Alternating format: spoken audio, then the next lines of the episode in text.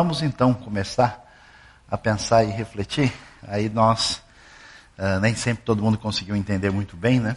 Quando a gente começou a anunciar cinco judeus que mudaram o mundo e apareceu o nome maior lá de Freud, de Marx, alguém entendeu que isso era prioridade desses indivíduos sobre os outros. A gente disse, não, é que esse é o assunto do dia.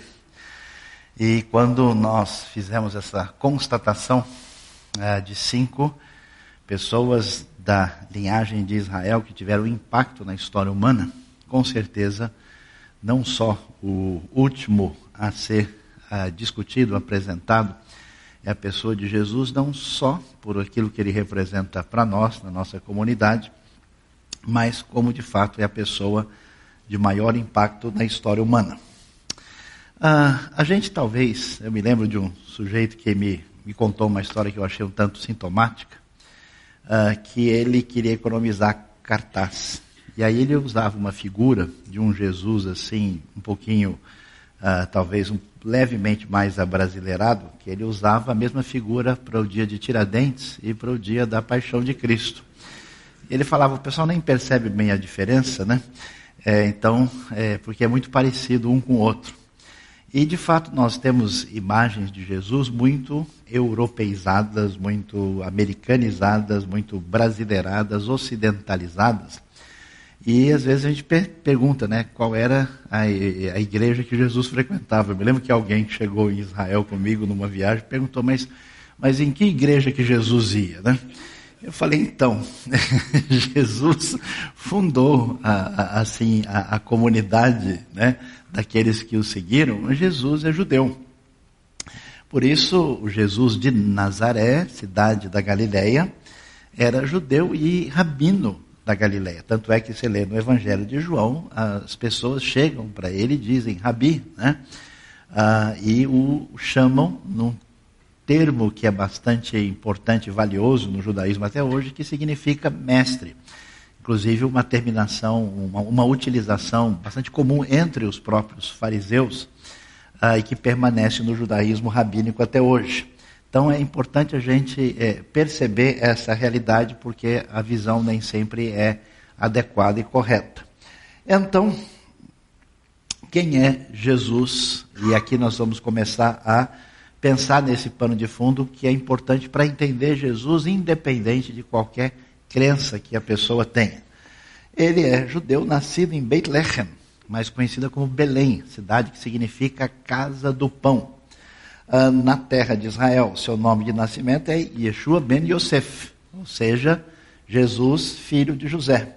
Foi circuncidado ao oitavo dia, conforme você pode constatar em Lucas capítulo 2, cresceu e foi educado nos costumes uh, e né, conforme a tradição da lei judaica. Jesus, conhecido como Yeshua, sempre guardou a tradição do seu povo e no contexto judaico era religioso. Isso é interessante a gente observar porque algumas pessoas imaginam o seguinte: Jesus, né, é, bateu de frente contra o judaísmo e resolveu criar uma nova religião chamada cristianismo. Nunca aconteceu nada disso. Jesus apresenta-se como o Messias de Israel. E os livros sagrados de Israel, que a gente chama de Antigo Testamento, que é a Bíblia hebraica, já dizia que a bênção de Deus àquele povo, revelando o seu amor, a sua graça, o seu perdão, não era exclusiva do povo, que ela era uma bênção que começava através daquele povo para atingir todas as nações da terra. Existe uma linha assim de continuidade, em grande parte, daquilo que a gente chama de Antigo para Novo Testamento. Essas oposições, elas são artificiais. Jesus, por exemplo, questiona como é que os fariseus uh, guardavam e lidavam com o sábado. Mas você não vê a ideia de Jesus dizendo que o sábado é um absurdo, por exemplo. Você não vê Jesus eh, fazendo qualquer coisa que pudesse confrontar a própria lei. É bem verdade que grande parte da lei, no seu aspecto cerimonial, se cumpre na pessoa de Jesus e os seus discípulos não vão ver a lei da mesma maneira que o judaísmo rabínico.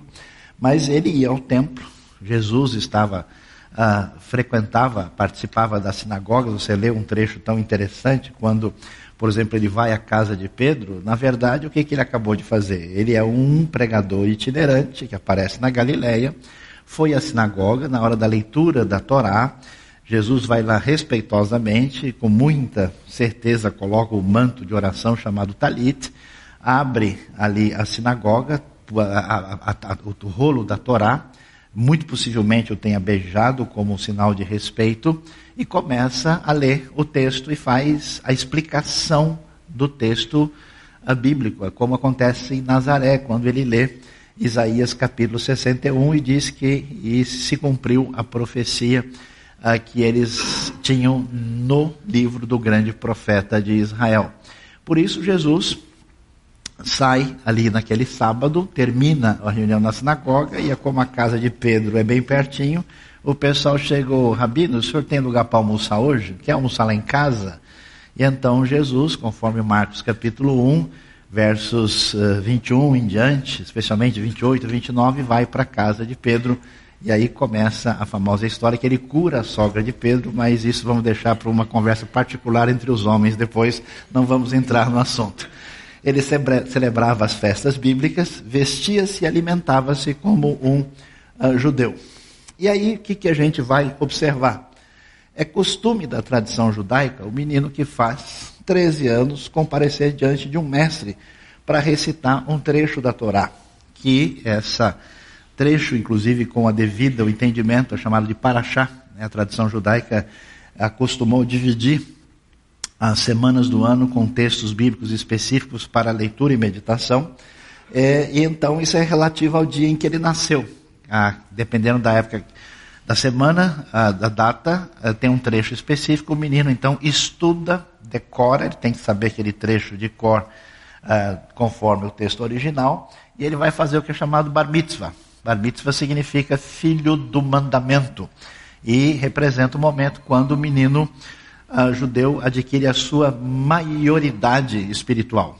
É interessante que até o bar mitzvah, o pai responde pelos pecados do filho, mas quando ele completa essa idade, ele se torna agora responsável pelos seus próprios pecados e pode ler a Torá em público. Jesus, já com essa idade, impressionou os grandes sábios do templo com seu conhecimento acerca da lei. Quando Jesus conversa com os sábios, isso ocorre na ocasião do seu bar mitzvah. Não é sem razão que Jesus tem 12 anos indo para 13, porque que ele é destacado lá em Lucas 2:46, porque ele está exatamente no momento crucial, porque conforme João diz, ele vem para os que eram seus, ele vem para ser o Messias. Então essa compreensão é fundamental para a gente poder entender uh, o Jesus não só do ponto de vista da reflexão teológica mais detalhada, mas do Jesus histórico, e como o nosso tema é, são cinco judeus que mudaram o mundo, entendendo Jesus como esse rabino da Galileia. A próxima questão importante é, que precisa ser considerada é a questão da confirmação histórica. É muito comum na conversa popular as pessoas dizerem: não, mas esse negócio de Jesus, ninguém sabe nada.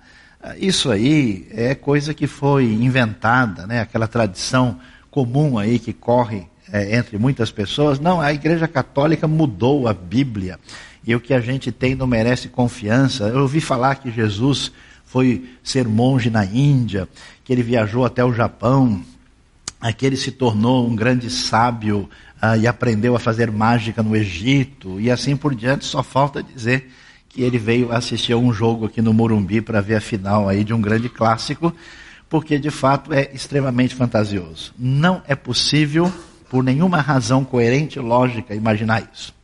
Por que, que essas questões são relevantes e importantes? Porque algumas publicações, como essa que aparece aqui, uh, ela, com frequência, é, elas é, acabam trazendo discussões para um público uh, não especializado, ah, falando como se isso fosse fato ou discussão séria, e o que na academia não é séria, em grande parte dos casos, e tenta apresentar questões assim de ordem completamente sem fundamento e tentando sugerir que isso é uma abordagem mais científica contra uma abordagem uh, simplesmente dogmática e religiosa. Não é o caso, né? Nós vamos então observar o assunto. Será que a gente pode falar de Jesus com base em quê? O que, que nós temos de concreto sobre o Jesus que andou na terra de Israel no primeiro século da era cristã?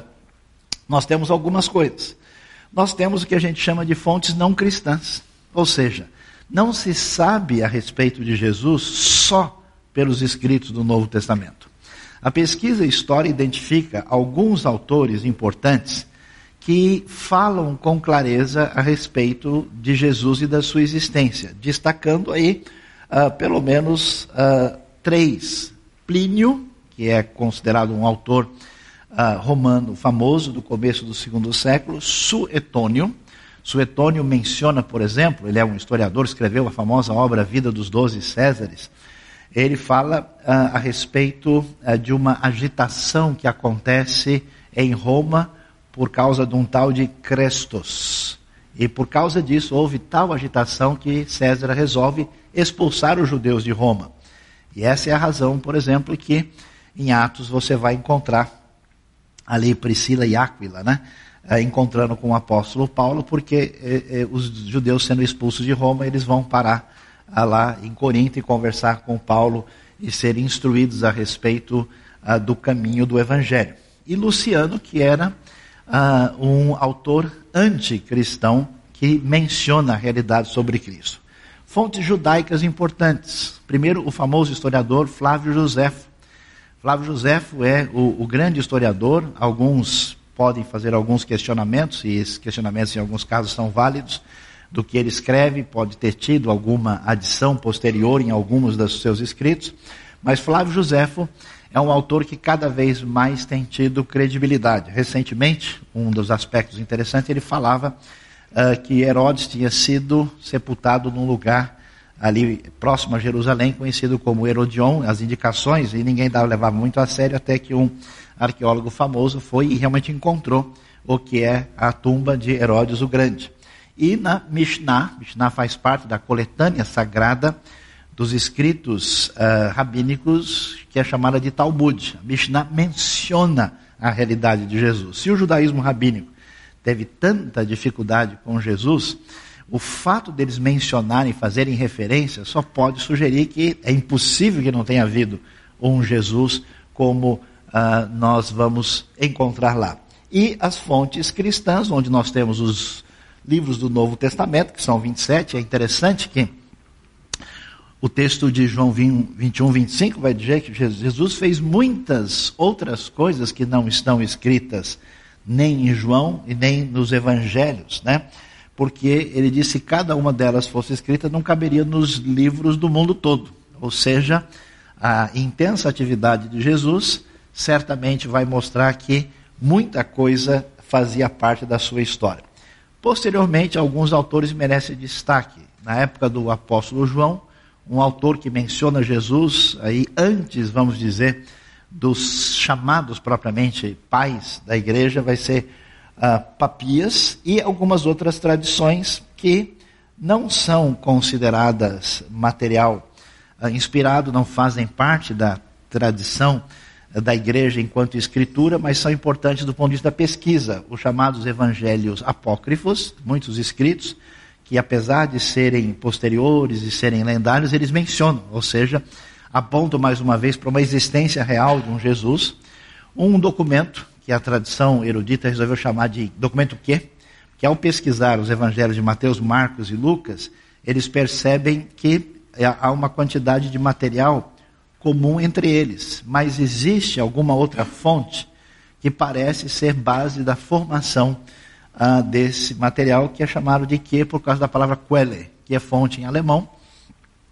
As citações dos pais da igreja, que continuam, porque era de se esperar, se caso a coisa fosse realmente questionável, que eles dissessem, a gente não sabe direito, parece que é assim, mas eles afirmam, e as próprias variações nos textos dos evangelhos, ou seja, pequenos manuscritos com variações, manuscritos paralelos, nem todos eles batendo com os manuscritos principais, mencionam Jesus também. Então nós temos muita informação. E para a gente ser bem objetivo, vamos ver o que, que nós temos. Joséfo, por exemplo, relata nos seus escritos a crucificação e a crença que havia na ressurreição, claro, crença dos cristãos. Olhando isso como pontuação de elemento histórico. Porque qual é a ideia que surgiu pela crítica posterior? Que se Jesus existiu ou não, ele se tornou uma figura lendária do passado. E que mais tarde, lá pelo ano uh, ah, 300 e tanto, 400, é que o pessoal resolveu criar o mito Jesus, baseado numa pretensa história que nunca aconteceu. E a ideia que a gente observa aqui, para ninguém imaginar uh, que isso pode ter sido uma criação tardia, já que Joséfo é bastante recente, ele nasce no ano 37. Né? Uh, uh, Joséfo vai ser importante ao descrever, por exemplo, o cerco romano de Massada. Ele vai falar sobre crucificação e ressurreição. O historiador Plínio relata a crença cristã na divindade de Jesus. E Plínio é, é relativamente recente, como a gente vai ver.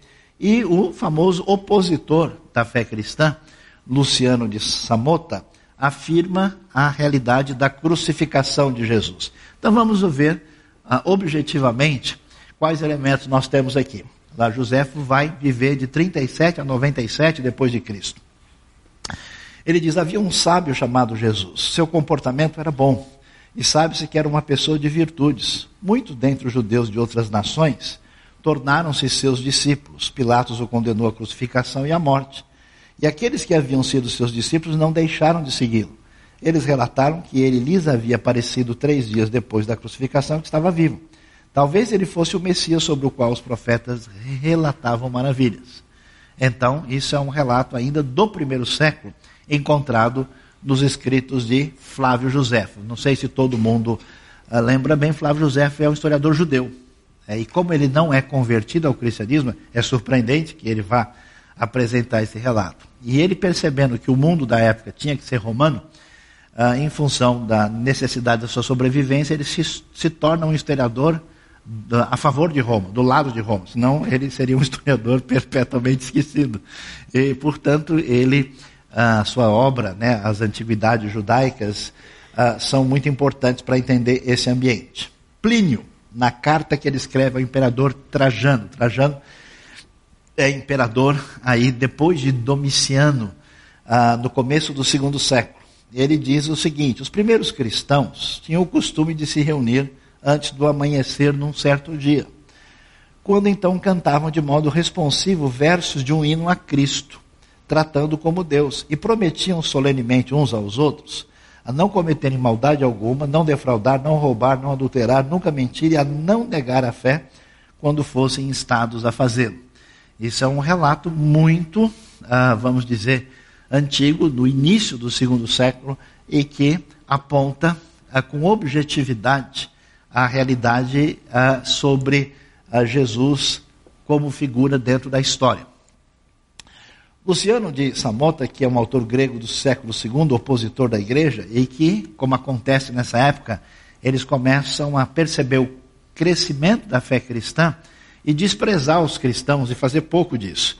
Ele vai dizer o quê? Os cristãos, como sabes, adoram um homem até hoje, o personagem distinto que introduziu seus rituais insólitos e foi crucificado por isso. Os cristãos são todos irmãos desde o momento que se convertem.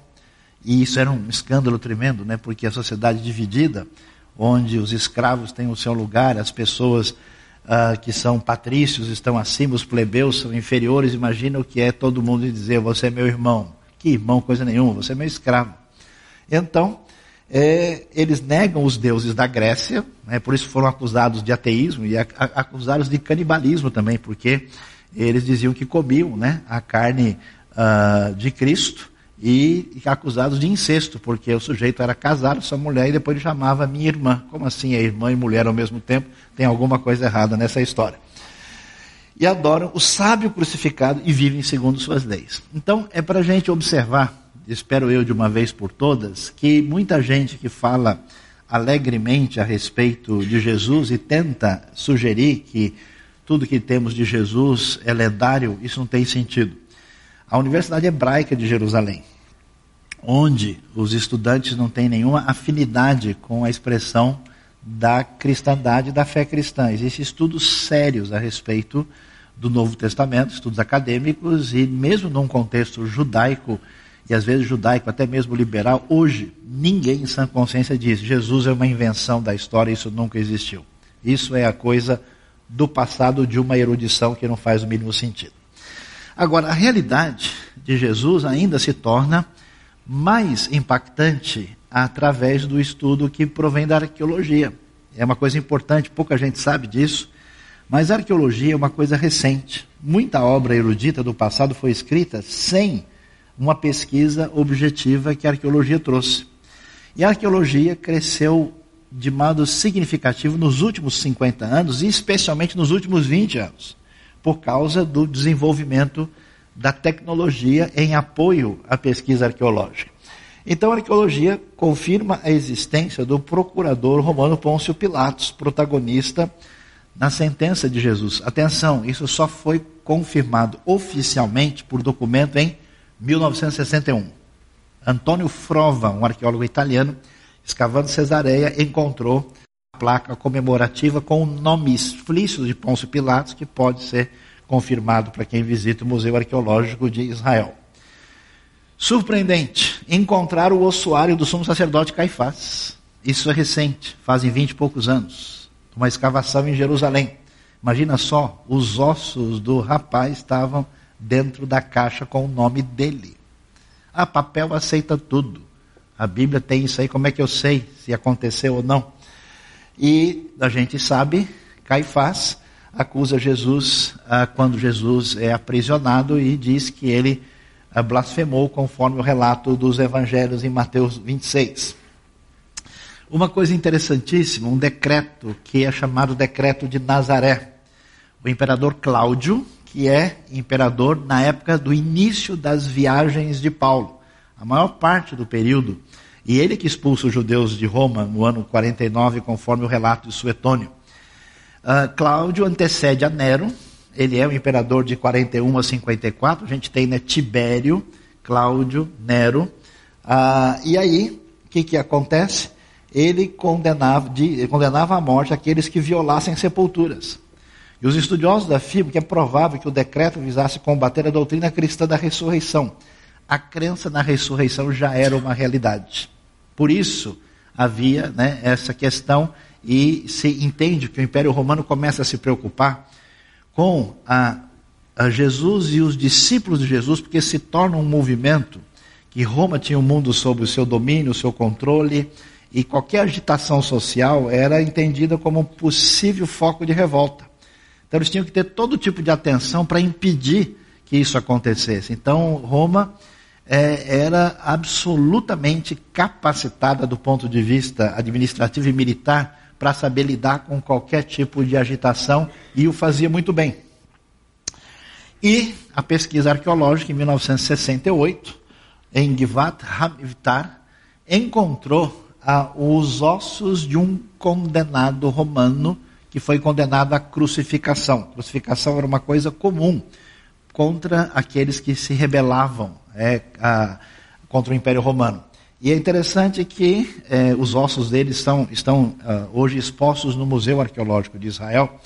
E a gente vê como a, a, isso bate com as declarações do Novo Testamento, da maneira como se perfuram os pés e as mãos de uma maneira bastante definida. Ou seja, a arqueologia, hoje, o próprio Museu de Israel tem uma parte que é voltado para a época de Jesus de Nazaré, em função dos elementos objetivos encontrados aí.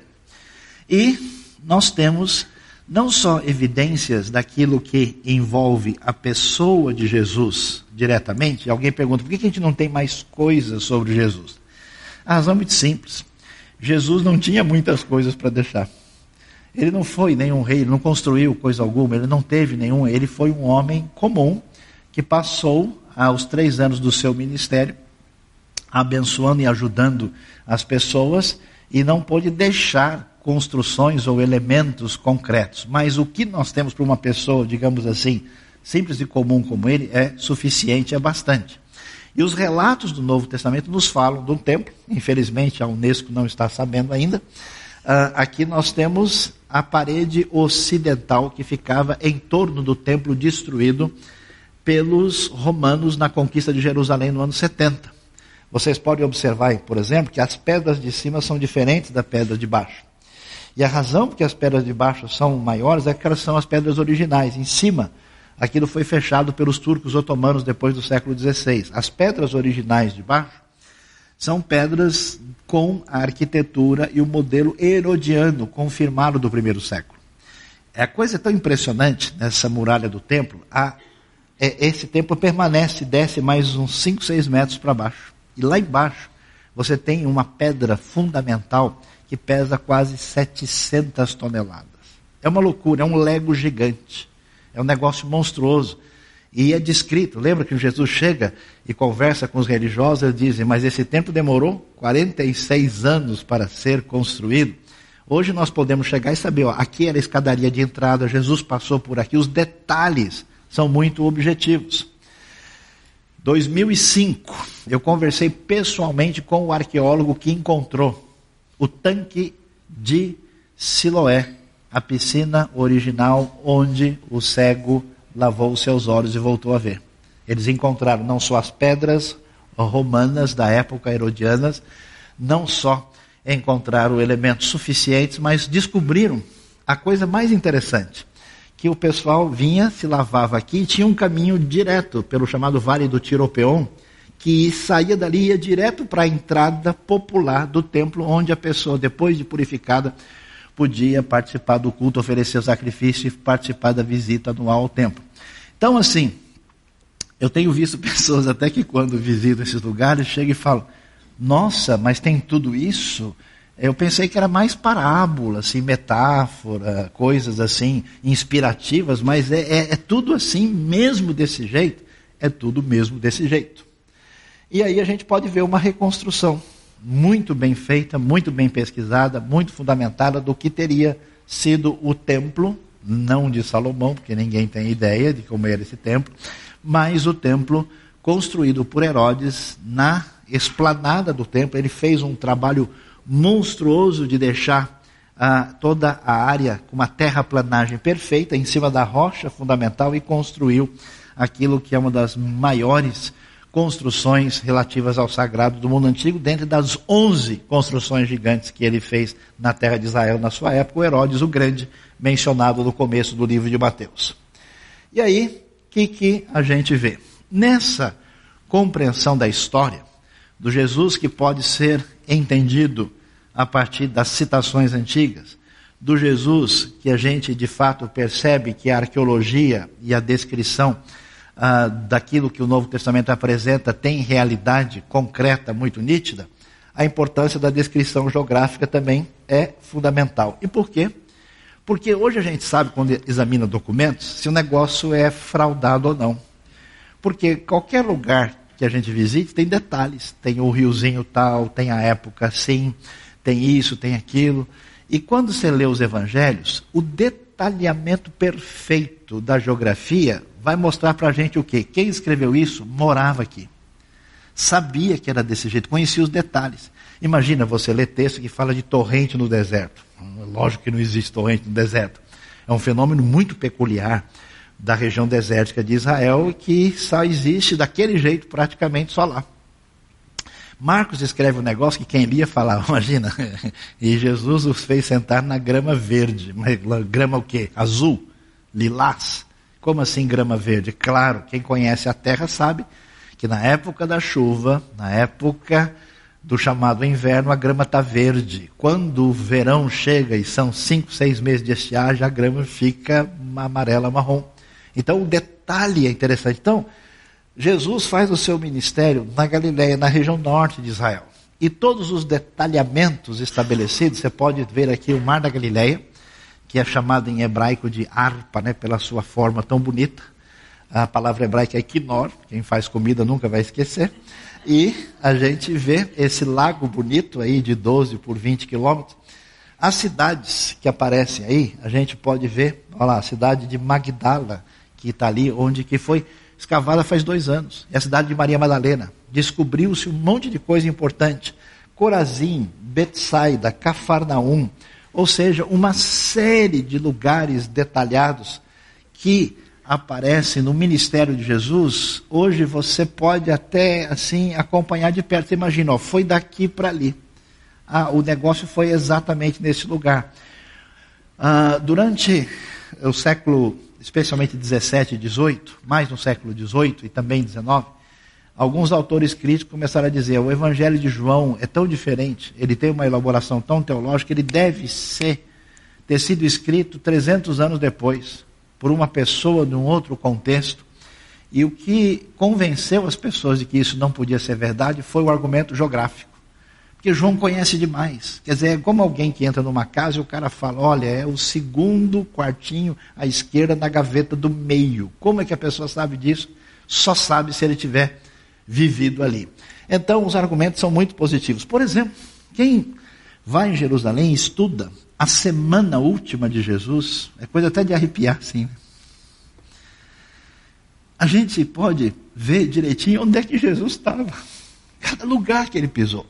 A entrada da cidade, quando ele vem de Betfagé, número um, é lá, do lado, ali onde está o Monte das Oliveiras, da parte oriental da cidade. A purificação do templo acontece quando ele entra, pelo que está escrito ali perto do número 2, quando ele vai entrar na cidade, inclusive ele entra no domingo de Ramos, a purificação ali em cima, na esplanada do templo, no lugar que aparece o número 2. O dia de ensino, quando ele vai falar sobre o templo, é no número 3, ali perto do pórtico de Salomão.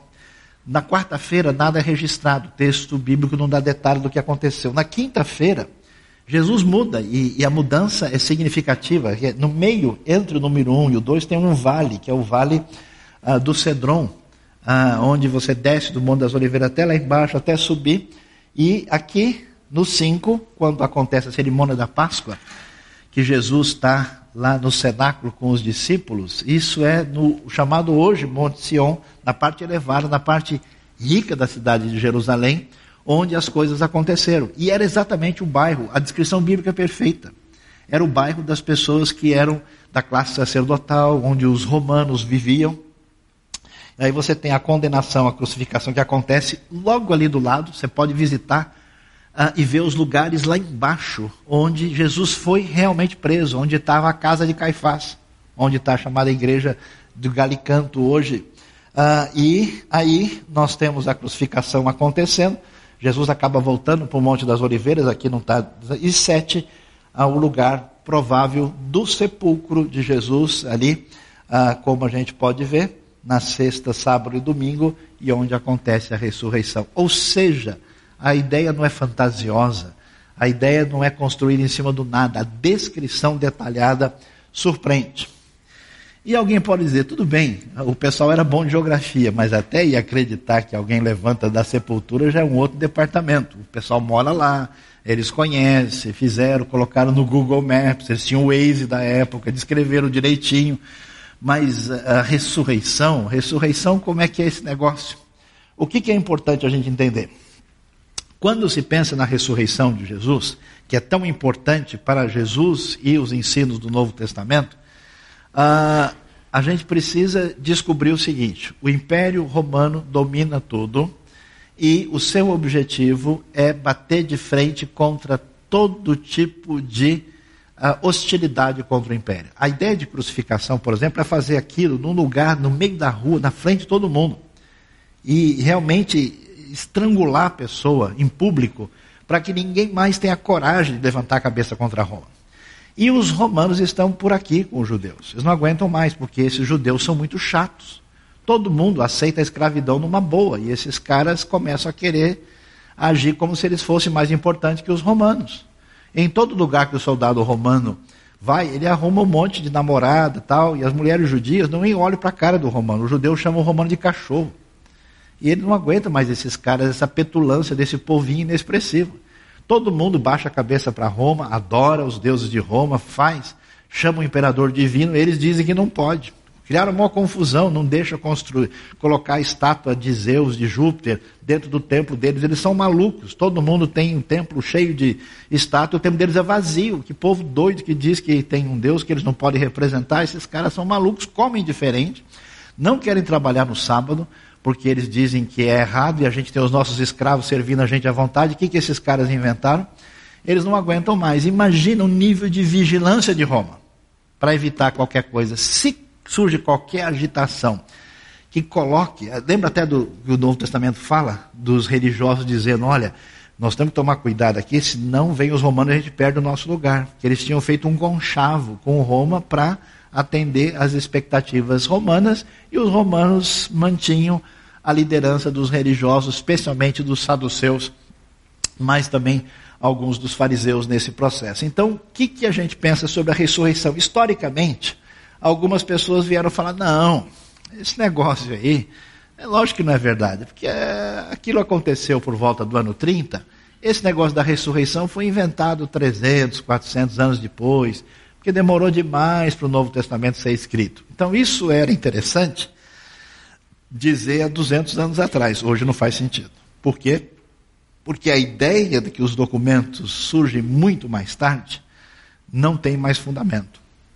Foram encontrados uma série de papiros muito antigos. Alguns papiros que têm 50, 60 anos depois da formação do Novo Testamento. E mesmo autores que não são nada religiosos hoje concordam que todo o Novo Testamento está pronto no primeiro século. Alguns acham que talvez alguma coisinha foi no começo do segundo século. Mas antigamente o pessoal dizia: não, isso aí foi escrito ó, no ano 300 e tanto. Isso não tem sentido. Existe um autor famoso, liberal, que não acredita em nada, que escreveu um livro chamado Redating the New Testament. Seu autor chama-se John Robinson. E esse autor escreveu dizendo o seguinte: Eu acho, atenção, que todo o Novo Testamento foi escrito antes do ano 70. Então, dizer que isso surgiu depois, hoje, na academia não tem o mínimo sentido. A outra ideia é que, quem sabe, até aconteceu alguma coisa. Mas o que aconteceu? O corpo de Jesus estava lá, o pessoal quis inventar alguma coisa e, para inventar, roubou o corpo, escondeu. A ideia até é plausível, mas será que faz sentido? Os romanos roubariam o corpo para quê?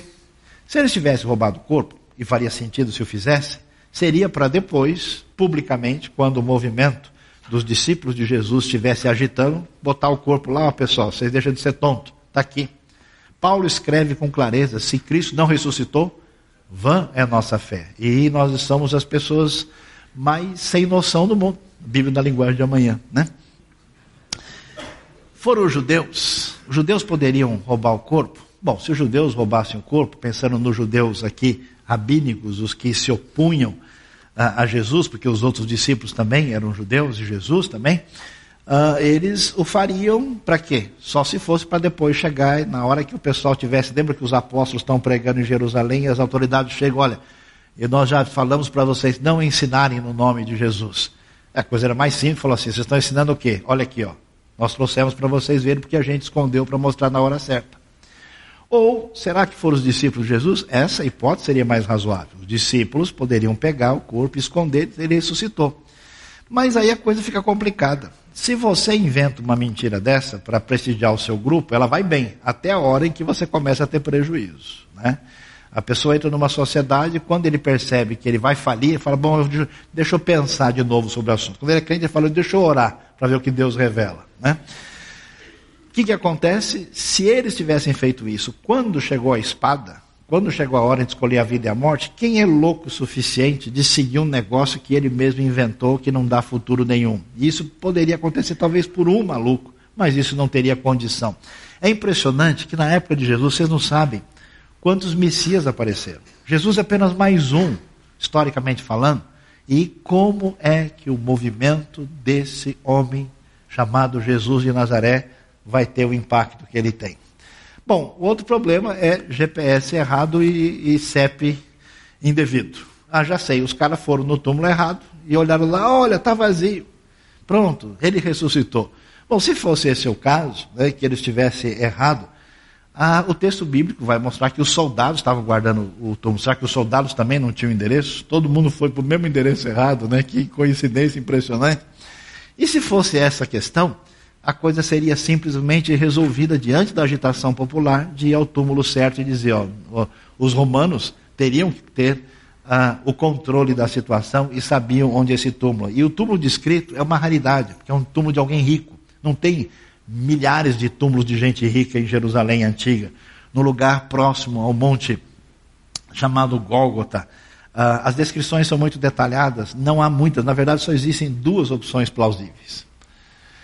Ah, tá bom, se nada disso é verdade, quem sabe os discípulos estavam vendo coisas porque eles estavam emocionalmente desequilibrados. Houve uma alucinação. Eles estavam tristes, chocados com a morte, eles estavam vendo Jesus onde Jesus não estava. No primeiro momento, talvez fosse possível. Mas essa alucinação, ela não pode durar muito tempo. E ela pode talvez acontecer com uma pessoa mais desequilibrada. Mas ela não alcança várias pessoas. O texto de 1 Coríntios vai dizer que Jesus foi visto por 500 pessoas ao mesmo tempo. Então, o fato de alguém estar alucinado dividiria a comunidade cristã. Imagina, a Bíblia vai dizer que os próprios discípulos não acreditaram direito, né? Tomé chegou e não acredito de jeito nenhum. Quer dizer, se tinha, em tese, pessoas alucinadas, tinha gente que passava longe dessa proposta, a hipótese da alucinação não faz sentido. A outra ideia, que talvez fosse mais interessante para alguns, é que a morte de Jesus foi uma morte aparente. Ele passou mal. Né? Teve lá, talvez, uma catalepsia, pegou uma gripe mais forte. Ele ficou desacordado, desmaiado, mas não morreu direito. E aí ele levanta e aparece, e aí diz: Eu ressuscitei. Isso é muito estranho, porque como é que alguém, vigiado por soldados romanos, num túmulo com uma pedra gigante, pesando duas toneladas, fechando o seu túmulo, depois de passar por todo esse processo de sofrimento cruel dos romanos, que quem conhece tudo que envolve a crucificação vê que isso não faz o mínimo sentido, ah, como é que essa pessoa, depois, sem cuidados médicos, sujeito à infecção, fica lá num túmulo durante um bom tempo, depois sai forte, pronto para a academia, tira uma pedra de duas toneladas, fica limpinho logo em seguida, porque Jerusalém tinha várias academias para o cara se preparar, inclusive, né, fez tudo direitinho. E vence os soldados romanos e vai lá e se apresenta, eu ressuscitei, e assim, isso é absolutamente sem sentido. E talvez aquilo que poderia ter mais sentido para muitas pessoas é o que acontece com a ressurreição teria sido uma mentira intencional. Ou seja, os discípulos sabiam que não era verdade, eles estavam defendendo o grupo, estavam agindo por razões sociológicas e eles estavam com receio, então, vamos, já que o homem morreu, vamos inventar um negócio aqui para segurar as pontas. E que eles teriam criado a história para os seus interesses pessoais. Quer dizer, a ideia é complicada porque, de novo, a coisa mais fácil que tem é você localizar o corpo de alguém que é, teria sido um problema social muito grande. Para que, que eles fariam isso? Para depois morrerem? Várias pessoas iam manter uma mentira, ah, mesmo em face da perseguição e morte dos discípulos de Jesus, todos morrem martirizados de maneira bárbara. E muitos anos depois da ressurreição. O que morre melhor é o apóstolo João. Ele morre apenas preso na ilha de Pátimos, numa situação de refém uh, do Império Romano. Não haveria nenhum sentido uh, em pensar em Jesus eh, na sua ressurreição, considerando as hipóteses levantadas. Então, diante disso, a pergunta para a gente deve ser e eu conclamaria todos aqui, porque com o tempo né, a gente está mais interessado em personagens da história da igreja, em teólogos favoritos, em autores evangélicos especiais, é, em pessoas que nos agradam, em correntes de pensamento, e o foco fundamental da nossa atenção deve ser a pessoa bendita de Jesus de Nazaré, que é a pessoa mais importante da história que, que acontece? Não há condição de explicar esse homem. Porque Jesus nunca fez aliança política com ninguém. Ele não era uma pessoa de realidade dominante no círculo religioso judaico. O Novo Testamento até menciona que várias vezes o pessoal quer fazê-lo rei, querem colocar, e ele, olha, pede até para não falarem nada sobre o que aconteceu, porque ainda não é chegado o tempo. Ele nunca escreveu um livro, não há nenhuma memória ah, expressiva a respeito de Jesus em nenhum lugar do mundo pelos seus feitos, ele nunca teve nada disso. E, no entanto, você olha para o seu calendário e lá tem um número que significa depois de Cristo. o mais cruel perseguidor dos cristãos e odiador do cristianismo, nasceu no ano do nosso Senhor, número tal. É impressionante. Esse judeu que mudou a história e o mundo. Ninguém se compara a Jesus em toda a história da humanidade. Ninguém influenciou, ninguém mais mudou a história de pessoas, a história de nações, a história da civilização e as principais eh, referências que nós temos de vida que chega a nós até os dias de hoje. O que, que a gente pode dizer? Esse Jesus teve uns ensinos bastante diferentes.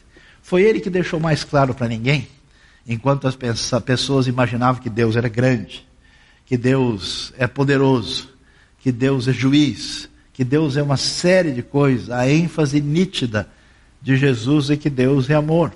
Essa ideia desse amor incondicional. E estranhamente, no mundo de disputa de poder, esse amor de Deus está relacionado com o seu reino. Ele vem como um rei, mas um rei absolutamente inesperado. Ele vai ensinar aquilo que vai surpreender todos os homens, que durante o tempo todo a história da humanidade é uma história de guerras, de conflitos, de disputa por poder. Jesus ensina amar o inimigo. Jesus ensina perdão incondicional. Jesus ensina não resistência. Suas frases ofendem os cristãos até hoje. Alguém me disse, mas como é que pode, professor Saião, os judeus não aceitarem a Jesus? Será que isso um dia vai acontecer? Eu falei, eu tenho esperança que até os cristãos aceitem a Jesus um dia. Porque o que eles pensam, o que eles praticam, o que eles vivem é muito diferente dos ensinos dele. Eu tenho visto gente dizer, olha, eu sou crente, mas não sou bobo, não. É, para a maior parte dos cristãos de hoje, Jesus seria bobo pelo seu jeito de agir. Se alguém bate no seu rosto, vire o lado direito. Ame o seu próximo, fale bem de quem maldiz você. As suas ideias são muito estranhas, inclusive para nós. Graça do Deus Pai. Deus é Deus, mas é diferente quando Ele é o Pai nosso. Quando Deus nos aceita como filhos. Quando a sua maneira de agir a gente é de graça, que significa amor irrestrito, incondicional. Isso é algo fundamental em Jesus e nos seus discípulos. Jesus aprendeu, nos ensinou a aprender que as pessoas têm valor e não as coisas. A luta pelo domínio das coisas em função de uma preponderância pessoal, ela sai de cena.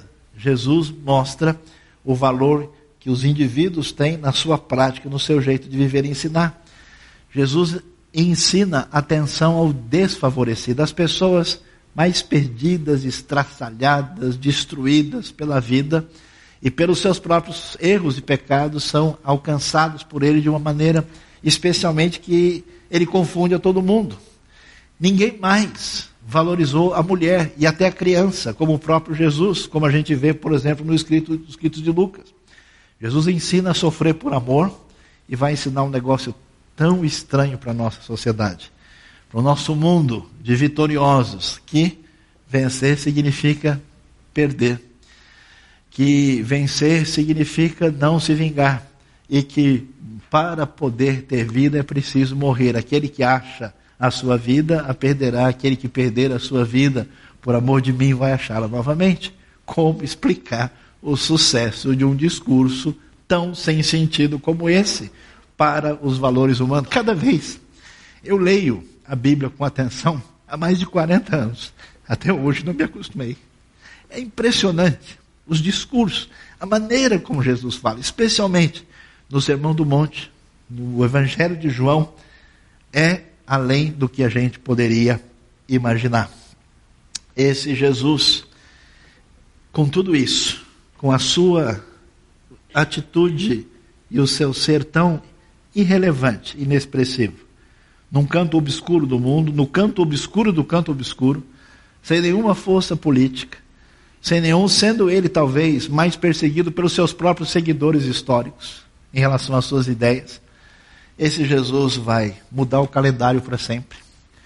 Num mundo cheio de tribos pagãs, cruéis e perversas, como era o mundo romano e o mundo europeu, o mundo germânico, o mundo eslavo e o mundo das tribos semitas, por causa de Jesus, a fé monoteísta, o concílio dos rabinos ortodoxos reunidos há dois anos atrás escreveu que nós não podemos confundir os erros da cristandade com o nosso irmão Yeshua, porque ninguém mais do que ele tirou os pagãos da loucura da idolatria e os conduziu à fé num Deus único.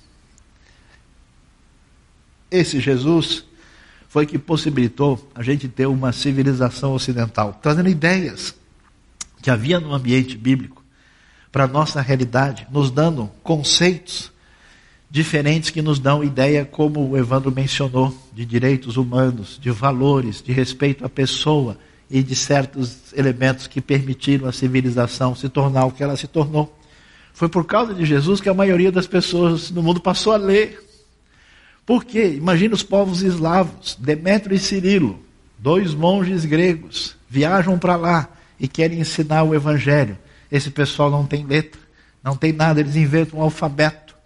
E aquilo que era comum no ambiente judaico de ter, de ler e que era prioridade apenas de classe alta no mundo greco-romano, agora se torna uma coisa que tem a ver com toda a tradição da educação. A gente vê as pessoas que fizeram diferença nesse mundo, desde os tempos antigos, que se dedicaram aos outros, que resolveram investir na ciência, na educação. Em grande parte, essas pessoas foram impactadas pelo homem de Nazaré. A relação fraternal, a relação entre as pessoas, a maneira de ser, a questão da igualdade entre as pessoas, a raiz de todos os verdadeiros movimentos sociais, a redução de hostilidades. Ainda que as comunidades ditas da cristandade tenham feito barbaridades, o fizeram, não por causa de Jesus, mas contra Jesus. Mas no mundo de hostilidade, Jesus surge no meio e diz: Bem-aventurados os pacificadores, porque eles serão chamados filhos de Deus. Jesus entra no meio e diz: Ame o seu inimigo. É impressionante a misericórdia, o tratamento das pessoas. Por que, que tem hospital? Por que, que tem cuidado de saúde? Porque no ambiente medieval não só surge a preocupação com a educação, onde surgem as universidades, não é na idade moderna, é antiga. As pessoas se levantam e vão se preocupar quando os pagãos jogavam seus parentes pelas janelas, eles pegavam essas pessoas atingidas pela praga e iam cuidar por causa do impacto da pessoa de Jesus. E é interessante, o mundo seja o que for. Eu achei interessante a história da cidade de São Petersburgo em homenagem a um pescador da Galileia chamado Pedro. Durante um tempo ela mudou o nome, chamada Leningrado. Mas quem é Lenin? Ele não tem como subsistir. Hoje a cidade volta a ser São Petersburgo. São José, São Paulo, Santa Maria, grande parte das instituições que fazem o bem nesse mundo, em nome de cidades e lugares, são nome de pessoas que um dia na sua vida foram atingidas completamente por esse Jesus de Nazaré. Ninguém jamais foi tão atingido. Não existe ninguém na história humana, a pessoa mais celebrada da história. Para mim, o que ficou marcado ao ver gente, irmãos meus, na fé no interior da África, na Ásia, em continentes, gente de cultura completamente diferente, pulando, dançando e comemorando e fazendo festa a esse rabino diferente que viveu ensinando o amor de Deus à margem, à beira do mar da Galileia. Isso é tão impressionante. Eu separei um texto aqui para a gente caminhar para o nosso desfecho. E esse texto, atribuído a um autor, ele diz o seguinte: Ele nasceu em um vilarejo desconhecido, filho de uma camponesa. Cresceu em outro vilarejo, onde trabalhou numa carpintaria até completar 30 anos. Durante três anos foi um pregador itinerante nunca escreveu um livro, nunca ocupou posição, nunca formou família ou teve uma casa, não frequentou a faculdade, nunca conheceu uma cidade grande, não se afastou sequer 300 quilômetros do lugar onde nasceu, nada fez do que normalmente acompanha o poder, não tinha credenciais de ninguém, era simplesmente ele. Tinha apenas 33 anos quando toda a opinião pública se voltou contra ele. Seus amigos fugiram e um deles chegou a negá-lo. Foi entregue a seus inimigos e passou pelo escárnio de um julgamento. Foi crucificado entre dois ladrões. Quando estava morrendo, seus executores disputavam suas roupas, suas únicas posses neste mundo. E quando morreu, foi sepultado em um túmulo emprestado por um amigo misericordioso. Vinte séculos se passaram e hoje ele é a figura central da raça humana. Todos os exércitos que já marcharam, todas as frotas navais que já navegaram, todos os parlamentos que já existiram, todos os reis da terra que já reinaram, colocados juntos, não influenciaram a vida do homem como essa vida solitária de Jesus de Nazaré. Texto atribuído a James Alan Francis, pensando sobre a pessoa de Jesus. E Jesus continua produzindo um impacto tão significativo. Jesus atinge as nações, Jesus atinge gente do seu próprio povo. O próprio povo judeu, que na sua maioria não entendeu Jesus na época, apesar de que tantos os seus primeiros discípulos eram judeus. Hoje, muitos judeus do mundo começam a reavaliar Jesus e fica impressionante o impacto do homem em Nazaré, conforme o rabino Kaufman Köhler PhD, presidente do Hebrew Union College. Nenhum sistema ético ou religioso, por mais amplo e puro que seja, poderia igualar a eficiência do que esta grande personalidade fez, ficando como nenhum outro, a mim, meio caminho entre o céu e a terra, igualmente perto de Deus e do homem.